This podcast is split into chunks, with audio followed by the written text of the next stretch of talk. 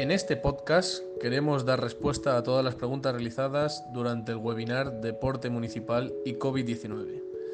Los ponentes Antonio Montalvo, director del Servicio Deportivo del Ayuntamiento de Leganés, Milagros Díaz, presidenta del Círculo de Gestores Deportivos de Madrid, y Santos Vázquez, exdirector de Deportes del Ayuntamiento de Getafe, darán respuesta a las preguntas que se realizaron durante el webinar del pasado sábado 6 de junio.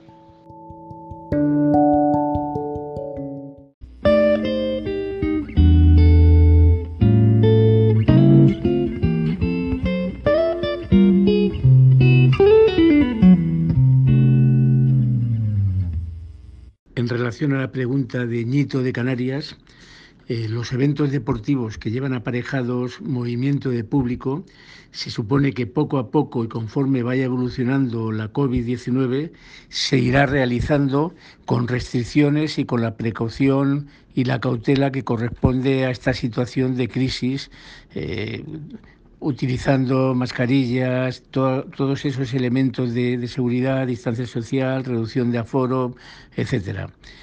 Volver a la situación anterior será difícil y, como bien dices en la pregunta, hasta que no haya una vacuna o la medicación adecuada, será complicado. Aquí tienes que aplicar el sentido común y no arriesgar más de lo debido y habrá que ir haciéndolo poco a poco y con las medidas de protección necesarias que garanticen salud y seguridad para el personal de la instalación y para el usuario, bien practicante, bien espectador. En relación a la pregunta realizada por Javier Pérez, decirle yo creo que los municipios, así como la propia sociedad, está sensibilizada con la práctica de la actividad física de las personas con discapacidad y se eliminan barreras arquitectónicas, barreras físicas de instalaciones y servicios deportivos para este colectivo. Desde mi municipio Leganés sí garantizamos accesibilidad e integración y en muchos casos inclusión cuando se dan las condiciones para poder realizarse. De hecho, hemos desarrollado alguna campaña específica de promoción con este colectivo y permanentemente se realiza eh, en nuestras instalaciones eventos de algunas de las federaciones eh, de físicos, parálisis cerebral, etcétera, que dan mucha visibilidad al colectivo y nos ayuda a promocionar el, el, deporte para, para, este tipo de colectivo que es eh, bastante desfavorecido y que tendremos que intentar ayudarle. Gracias. Primera pregunta, Vicente Ontangas, habla de si hubiera un rebrote, si estamos preparados. Bien, yo considero que eh, esperando que nunca haya rebrote de este bicho tan feo, pero que en cualquier caso siempre nos iba a pillar, evidentemente, con una experiencia con una experiencia que hemos arrastrado durante todo este tiempo y creo que seríamos más capaces de reaccionar, estaríamos más preparados para pasar a la acción. No obstante, seguido pensando que sería desastroso y que nos haría cambiar demasiados conceptos. Nos llevaría a cambiar conceptos que ahora estamos llevando con una cierta ligereza y con, esfuerzo, pero siempre pensando que se van a terminar y que algún día volveremos a jugar todos, volveremos a ver deportes de equipo con pabellones llenos, etcétera, etcétera. Y que de no ser así, realmente nos tendremos que volver a sentar, volver a recapacitar y volver a replantear, eso sí, con una experiencia previa. Gracias. Paso a la siguiente pregunta sobre teletrabajo. Yo sí considero que el teletrabajo que ya era una herramienta para mucha gente en, nuestra sociedad, eh, la llegada de esta pandemia nos ha llevado al teletrabajo a muchísimas miles de personas para, para los que no era nunca una práctica habitual. ¿Y qué ha servido para demostrar que es eficaz? También. Hemos visto que el teletrabajo nos puede, mmm, nos puede aportar, incluso en determinadas ocasiones, más que el trabajo presencial. Por lo tanto, yo sí pienso que el teletrabajo es un planteamiento muy serio a futuro, independientemente de, evidentemente, de la pandemia. No creo tampoco al 100% en el teletrabajo, eso todavía me costaría, pero un teletrabajo planeado, planificado, creo que, es bueno para todos los trabajadores, para, para lo que todos sabemos, para el medio ambiente, creo que es una gran fórmula para, para quitarnos del medio en determinadas ocasiones y evitar polucionar y creo que a mucha gente incluso le puede aportar más rendimiento en determinadas ocasiones. Repito, no estoy preparada para el 100% ni mucho menos. Estoy absolutamente motivada y preparada para que pensemos en ello como algo a programar a un futuro corto, como una herramienta muy eficaz. Gracias. Hola, buenas tardes. Cuestiona a uno de los asistentes que no se identifica, por lo tanto no le puedo llamar por su nombre, el problema del intrusismo profesional en la gestión deportiva. Es verdad que este es un amplio, amplísimo debate y algunos tenemos una opinión que es lo que yo quiero transmitir. A mí me parece que los profesionales tienen que ser los mejores posibles, los mejores formados y, los que tengan más experiencia en el campo de la gestión. ¿eh? como no podía ser de otra forma. Y eso no es óbice para que eh, no haya un modelo de voluntario eh, deportivo, porque el voluntario deportivo es una auténtica realidad. Díganme ustedes en qué ciudad no hay eh, decenas, incluso cientos de voluntarios.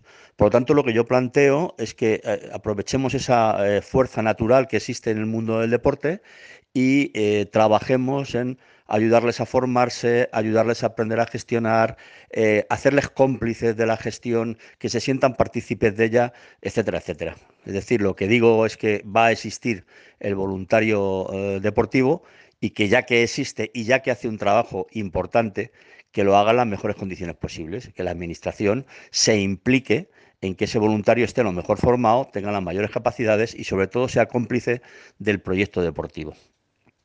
Por otro lado, también eh, pone en duda razonable este eh, eh, asistente a la jornada el tema de ceder o no la gestión de instalaciones al asociacionismo deportivo.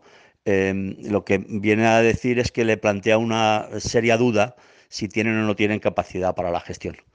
Bueno, yo mm, en mi experiencia les puedo aportar que he visto en muchas ciudades, ¿eh? no solamente en Getafe en su época, cuando yo viví directamente la gestión desde la responsabilidad de la dirección deportiva, de la dirección técnica y de la concejalía, no solamente en Getafe, que fue una experiencia muy interesante, mm, sino también en otras ciudades, en otras ciudades de España, incluso de fuera de España.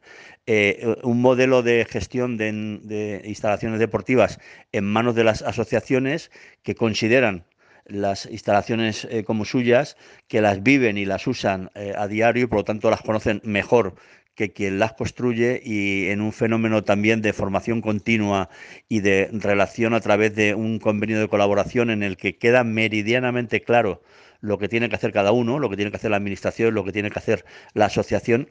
Lo que puedo decir, es, bajo mi experiencia, es que esas instalaciones funcionan y funcionan francamente bien. Habría que discutir eh, el convenio de colaboración, pero bueno, eso será motivo de otra charla como no puede ser eh, de otra forma.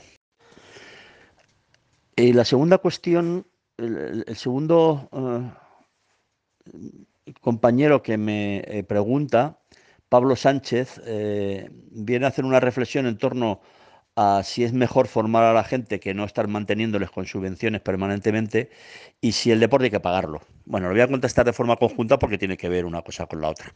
Eh, yo estoy absolutamente de acuerdo en que crear eh, un mundo absolutamente subvencionado es pan para hoy y hambre para mañana. puede lucir mucho en periodos concretos y en momentos concretos porque hay dinero y se distribuye mucho dinero, pero eso es una irrealidad. ¿Eh? La realidad es que la gente eh, eh, tiene que valorar lo que hace y tiene que saberse gestionar lo que hace, incluidas las gestiones económicas. Yo sí creo que hay momentos puntuales como este que hemos vivido en los meses de la pandemia en que se requiere de un programa especial de ayuda a entidades. Pues igual que se hace en otros sectores, hacerlo en el mundo del deporte. Eh, no se puede dejar atrás a las entidades como hicimos en la crisis del 2008, cuando desaparecieron infinidad de ellas por un problema puramente económico. Pero eso es un tema puntual. A mí me parece que a, lo largo de la vida cotidiana de una entidad deportiva, la entidad tiene que tener capacidad para gestionar recursos. Algunos, los menos, públicos y sobre todo recursos privados. Por lo tanto, sí, sí creo que hay, como dice eh, Pablo, que hay que mm, enseñar a pescar, ¿eh? mejor que dar de, pescar, utilizando el proverbio chino. Y por supuesto que sí, también creo que el deporte hay que eh, financiarlo y los protagonistas tienen que financiarse parte de él.